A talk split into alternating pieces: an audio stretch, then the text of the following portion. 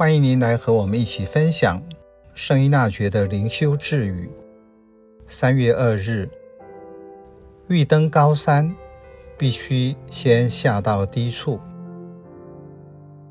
当您感到生气或焦虑时，如何面对？是面对，不是处理。因为我不能处理我自己，更不能处理引发这些情绪的人或状况，否则更多的悲剧就会发生。在信仰内，借着灵修操练，下到生命的深处，我就可以调整自己的状态。我是在观点、渴望或需要中失去的秩序。所以我的情绪就浮现出来了。当内在的需要被满足了，这些情绪所造成的状态，自然会迎刃而解。回到灵修的运用，这句智语也是耶稣采取的救恩方法。他是降生成人的天主，借由死亡，他下降阴府。拯救那些等待救赎的人，上升天庭。他不是高高在上发号施令的神，而是用行动展现大爱的天主。从这个角度看，圣依纳爵在神操的原则与基础，让人进入这个动力。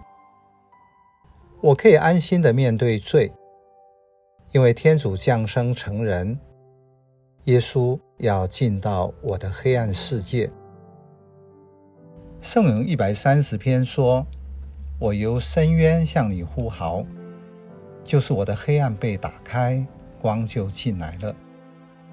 天主的恩宠会带领我到自己生命里最需要被救赎的事件里。”在神操的第一周，圣依纳爵要做神操者。